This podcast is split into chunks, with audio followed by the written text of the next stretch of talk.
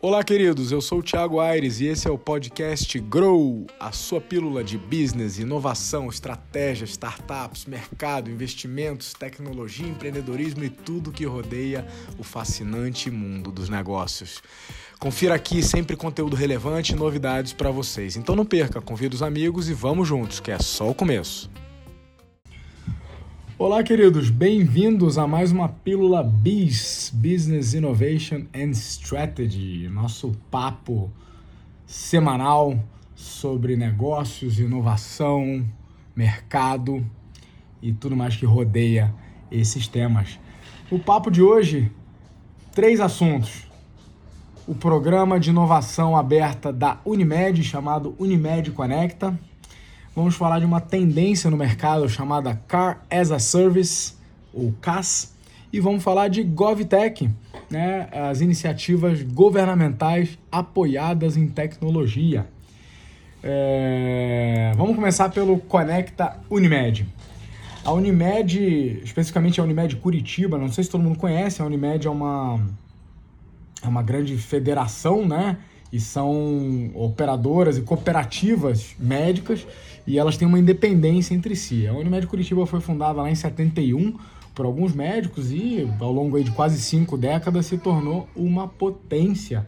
A Unimed Curitiba hoje é a maior operadora de saúde no Paraná, mais de 4 mil médicos cooperados, meio milhão de clientes, é, fascinante assim a, a, operação. A segunda maior é, Unimed do Sul né, no, no, sistema, entre as maiores 10 maiores do Brasil, e lançou recentemente um programa chamado Conecta Unimed, né, com o objetivo de aperfeiçoar cada vez mais a qualidade dos serviços prestados através de inovação e de colaboração.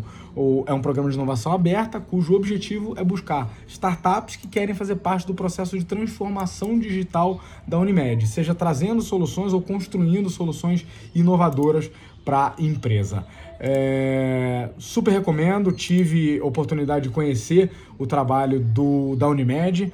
Essa é a versão é, 2.0 né, do programa Connect Unimed e o programa está muito bem montado, o edital está disponível na internet, entra lá conectaunimed.com.br e, é, a, como todo programa de inovação aberta, ele direciona algumas temáticas do que, que eles estão buscando como startups. Né? Então, startups de gestão de serviço para a saúde, startups de experiência do cliente, né? soluções né, de, de inovação nessa área, serviços médicos digitais, gestão de dados e indicadores, soluções de auditoria médica, saúde preventiva e preditiva, soluções de gestão financeira e gestão comercial, métodos de saúde e bem-estar, tecnologias de comunicação interna e externa, relacionamento entre stakeholders, gestão de insumos e documentos, soluções de gestão jurídica e outras soluções de mercado, que é uma categoria meio aberta, né? O programa tem algumas etapas, né? Tem a etapa da inscrição, a etapa da pré-seleção, a seleção, que é feita através de pitches, né? É...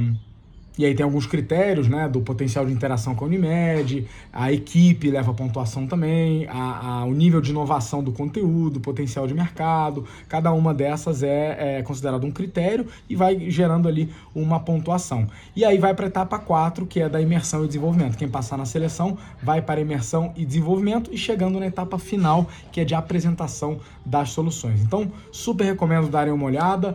É, Unimed, né, uma potência em saúde, uma referência estão nesse processo, nessa jornada de transformação digital e fazendo muito bem feitinho um programa de inovação aberta. Então fica aí a recomendação.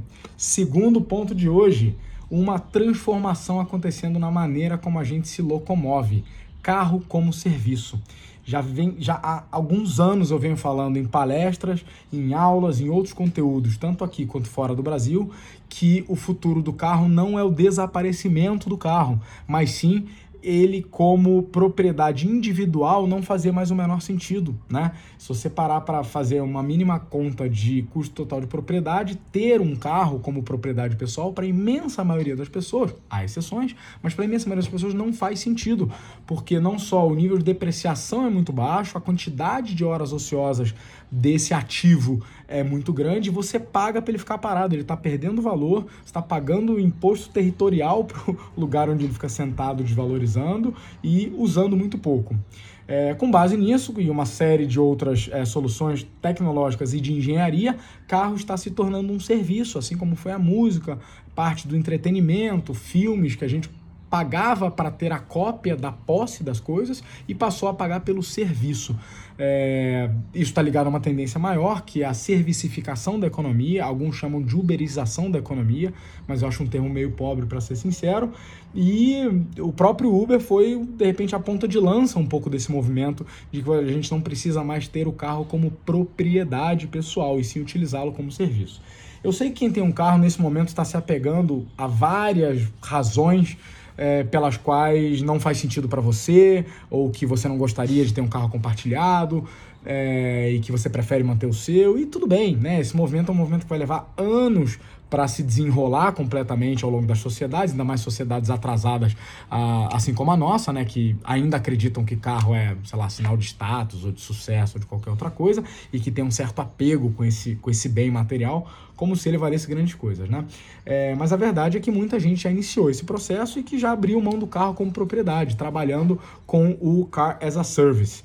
É, quem é que está se movimentando nesse, nesse sentido? As montadoras, né, estão se movimentando em prover serviços com o rolar da economia compartilhada e depois do veículo autônomo e do veículo elétrico, a tendência é isso massificar geral, e também as antigas locadoras de carro, né? Elas estão numa posição única aí de servicificar, já, já prestavam serviço de locação, né? E estão adaptando seus planos para serem planos hassle-free, planos livres de preocupação. O cliente paga uma taxa, né? E ali dentro está tudo incluso. É, depreciação, manutenção, documento, dependendo do plano está incluso combustível, você paga uma taxa fixa ali por mês. Isso dá previsibilidade, isso dá facilidade e você terceiriza problemas como manutenção, é, a própria depreciação do bem, né, passa a ser um problema a ser resolvido pelo plano de negócio de quem oferece carro como serviço.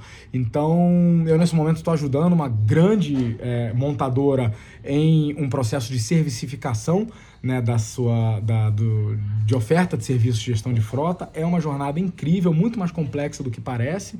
Né, os desafios logísticos são imensos e também garantir a boa experiência do cliente na sua jornada de consumo do serviço. Mas fica ligado, porque essa aí é uma tendência sem tamanho. E falando ainda de tendência, terminando aí o papo de hoje, vamos falar de GovTech. GovTech, uma né, expressão simples, mas que significa um movimento imenso, incrível de eh, esferas de governo, né, no Brasil e no resto do mundo, adotando tecnologia e inovação para prestarem melhor os seus serviços para a sociedade em todas as suas responsabilidades, em saúde, educação, em segurança pública, né, e apoiada fortemente em tecnologia. Quem já esteve nas minhas palestras, assistiu meus conteúdos, sabe do quanto que eu sou fã né, da, da Estônia, por exemplo, que é o grande case de, de, de GovTech. Eles têm um, um, um serviço de gestão pública todo é, baseado em tecnologia, tem mais de 500 serviços disponíveis ao cidadão por tecnologia, mas muita gente que conhece esse caso desconhece os casos aqui no Brasil. E há uma série de boas, é, de bons exemplos, né?